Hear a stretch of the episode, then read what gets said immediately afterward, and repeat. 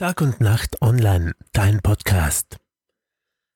Ein Mann aus dem Bezirk Wolfsberg hat bei einem Internetbetrug mehrere hunderttausend Euro verloren. Er überwies mehrere Tranchen Geld an vermeintliche Anleger. Laut Polizei häufen sich Internetbetrügereien derzeit oft. Die Abzocke begann im Juli, anders ist das Vorgehen kaum zu nennen.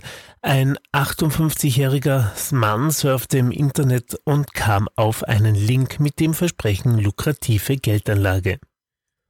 Er hinterließ seine Telefonnummer und wurde von einer Frau zurückgerufen, die offenbar sehr überzeugend war. Es gelang ihr, die Daten der Dokumente des Mannes herauszulocken.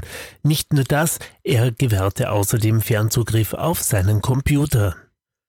In den Wochen danach war der Mann immer noch von der Seriosität seines Kontaktes überzeugt. Er tätigte mehrere große Überweisungen in der Annahme, das Geld würde gewinnbringend angelegt.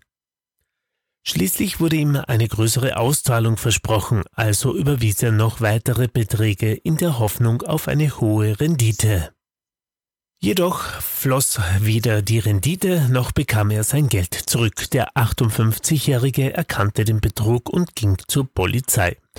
In einem Telefonat mit dem ORF sprach Reinhold Young, das ist ein IT-Experte der Polizei, von aktuell einer Vielzahl von Online-Betrügereien, meist mit Bitcoins oder anderen elektronischen Währungen. Besondere Vorsicht ist angebracht, wenn eine gute Veranlagung versprochen wird.